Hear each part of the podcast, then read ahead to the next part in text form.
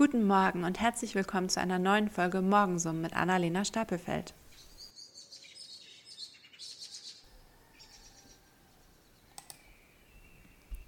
Gehalt.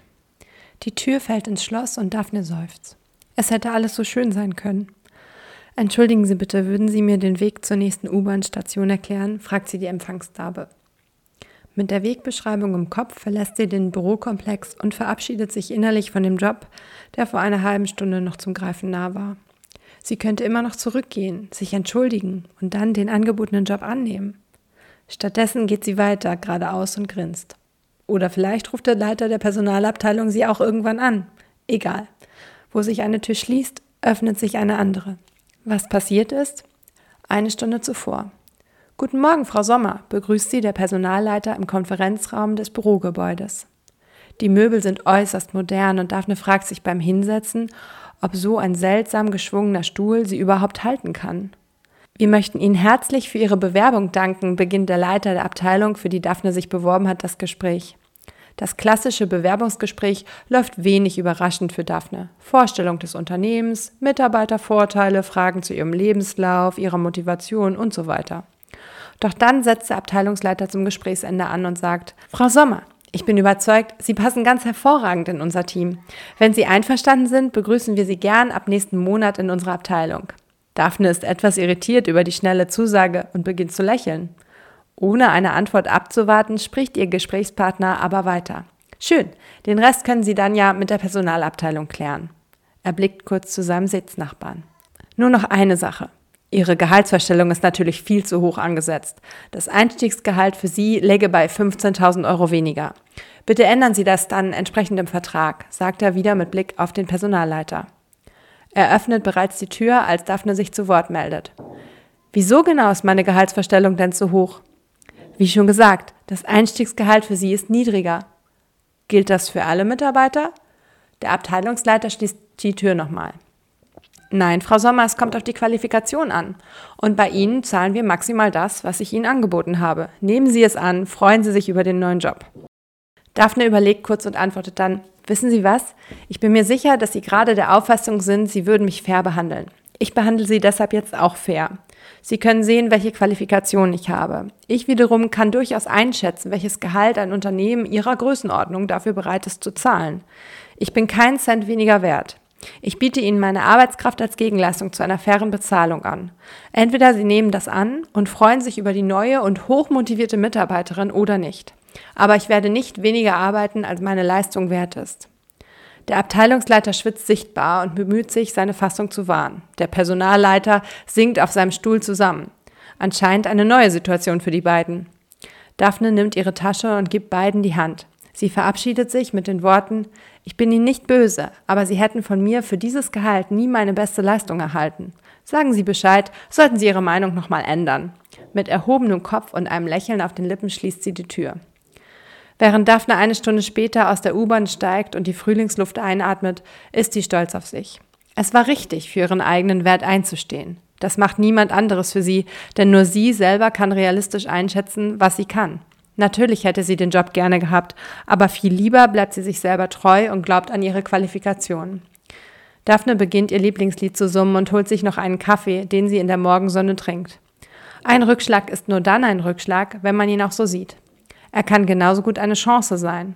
Es kommt immer auf den Blickwinkel an. Und damit nochmal einen wunderschönen guten Morgen meinerseits. Ich freue mich, dass du dabei bist und ich freue mich so sehr, dass ich heute endlich wieder genügend Stimme habe und ein bisschen mehr zu sagen. Den Text habe ich bereits letzte Woche eingesprochen und ähm, ich glaube, man kann dort deutlich hören, dass ich nach wie vor irgendwie eine Raspelstimme hatte, aber jetzt wird es wirklich besser und deshalb freue ich mich umso mehr, dass ich wieder meinem eigenen Podcast-Format äh, gerecht werden kann. So, das vorweg. Genau, und ich glaube, ich habe es gerade angehört, man kann ein bisschen im Hintergrund meine Kinder hören, die haben währenddessen in der Küche ein bisschen wilder gespielt. Auch das kommt vor und ähm, ich habe mich entschieden, das jetzt so drin zu lassen und nicht nochmal neu aufzunehmen. So, äh, dann kommen wir mal zum Text des heutigen Tages. Es geht um Gehaltsvorstellungen und ich muss sagen, dieser Text ist schon älter, der ist 2021, habe ich den, glaube ich, geschrieben. Und das war so eine Zeit, ähm, so eine Phase in meinem Leben, wo ich erstens überhaupt nicht im Job war, sondern voll auf damit beschäftigt war, mein noch nicht mal einjähriges Kind zu versorgen. Und in der ich realisiert habe, was in meinem Leben bisher alles so gelaufen ist und was ich alles so erlebt habe und wo ich halt auch viel dann verarbeitet habe in diesen Morgensum-Geschichten. Und mir ist eine ähnliche Situation mal widerfahren. Die war nur tatsächlich mehr oder weniger das Gegenteil davon und das habe ich ein bisschen verarbeitet. Und zwar habe ich in einem Bewerbungsgespräch, als ich mich als Rechtsanwältin beworben habe, nach meinem zweiten Examen, gesagt bekommen, Sie sind jeden Cent wert von dem, was Sie verlangen. Ich kann es Ihnen aber leider nicht zahlen. Also bitte suchen Sie sich einen anderen Job. Und tatsächlich habe ich das getan nicht so sehr, weil ich, also ich hätte da sogar gerne gearbeitet, aber es war letztlich zu weit weg vom Wohnort und es war nicht, ja, also es, es gab mehrere Faktoren, die dafür sprachen. Ich fand es sehr ehrlich von dem Anwalt, der damals sagte, das könne er sich einfach nicht leisten, in der schleswig-holsteinischen Pampa mir ähm, ein so aus seiner Sicht horrendes Gehalt zu zahlen und so horrend waren meine Forderungen nicht. Ähm, und dann habe ich dieses ja dieses Gefühl von, ich bin halt mehr wert und ich lasse mich, verkaufe mich doch nicht unter Wert, habe ich ein bisschen verarbeitet. Ich muss sagen, als ich diesen Text jetzt wieder gelesen habe und als ich ihn letzte Woche dann eingesprochen habe und laut vorgelesen habe, hatte ich sehr, sehr gemischte Gefühle dazu, denn so ganz so einfach finde ich ist die Sache nicht, dass man einfach sagen kann, naja, ich bin halt mehr wert, meine Arbeit ist mehr wert und deswegen verkaufe ich mich niemals unter Wert. Denn ganz ehrlich, so funktioniert der Arbeitsmarkt meistens nicht, denn in der Regel, gerade wenn man frisch mit dem Studium fertig ist, also wenn man gerade in seine berufliche Karriere startet, dann kann man natürlich so hoch pokern und dann kann man natürlich sagen, nein, das mache ich alles anders und ich ähm, werde schon den einen Job finden, der auf mich wartet und nicht umgekehrt. Aber in den allermeisten Fällen glaube ich tatsächlich, dass es doch eher so ist, dass die meisten Studierenden in einer Situation stecken, in der sie dann irgendwann auch mal Geld verdienen müssten. Denn es ist ja nun mal nicht so, dass wir alle irgendwie, ja, also so reich sind, dass wir einfach auch noch mal ein halbes Jahr auf Jobsuche gehen könnten. Also wenigstens doch erstmal einen Job haben, um dann vielleicht die Freiheit zu haben, ähm, den Job zu finden, der das bezahlt, was man, was man wert ist. Ich glaube, das ist also aus heutiger Sicht tatsächlich für mich der cleverere Weg mit ein bisschen mehr Weiß Weitsicht. Und unterm Strich habe ich hinter genau das gemacht. Ich habe irgendwann realisiert, dass meine Gehaltsvorstellungen für das ähm, Klientel, in dem ich mich beworben habe, sagen wir es mal so, ähm, einfach nicht passten. Also als kleine Background-Geschichte, ich habe ja vorher in München gearbeitet und ich hatte das Gefühl, ich bin doch jedenfalls mal das wert, was ich als Referendarin in der Großkanzlei verdient habe, beziehungsweise wenn ich jeden Tag hingegangen wäre, was ich da verdient hätte. Und mein Ge Gefühl war halt, ich müsste genau das als Anwältin doch erst recht bekommen, wenn ich jetzt als Anwältin tätig werde. Und mein Gefühl war ja auch nicht völlig falsch. Also nach wie vor sehe ich das so. Nur ist München und Schleswig-Holstein ein komplett anderes Ding schon mal. Und dann kommt noch dazu, dass das Business auch ein ganz anderes ist. Also ob man in einer Großkanzlei arbeitet oder in einer kleinen Kanzlei mit ein, zwei, drei, vier, fünf Anwälten, ist etwas komplett anderes, weil halt die Mandate auch viel kleiner sind. Das habe ich zwar in der Theorie gewusst, ich dachte aber, dass halt mein Abschluss das entsprechend rechtfertigt. Und da muss man einfach mal ehrlich zu mir sagen, liebe Annalena, da warst du vielleicht auch ein bisschen naiv, denn wenn du wieder in deiner schleswig-holsteinischen Heimat leben willst, musst du vielleicht auch damit leben, dass du nicht überdurchschnittlich viel verdienst, trotz deiner Examensnoten. Und genau das habe ich glaube ich, jetzt erst richtig kapiert. Also ich habe jetzt, glaube ich, erst verstanden, dass die hier nicht auf mich gewartet haben. Die haben nicht ähm, acht Jahre lang meine Ausbildung gedacht, oh ja, cool, die studiert jetzt in Bayern und die arbeitet dann auch noch in München und das ist ja toll. Und dann kommt die zurück und dann zahlen wir ihr natürlich genau das, was sie in München hätte verdienen können.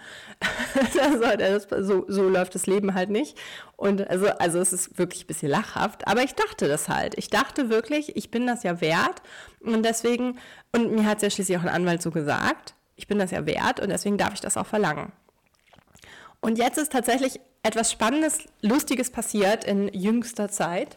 Ich habe nämlich mh, mm, jetzt einen Job gerade angenommen, als, als Ghostwriterin in einer Kanzlei, mehr oder weniger, als Volljuristin, bei dem ich meine nicht nur Gehaltsvorstellungen, sondern auch alles andere so durchgeboxt habe. Ich musste nicht mal boxen, denn dieser Job wurde mir wirklich einfach angeboten, auf dem Silbertablett präsentiert.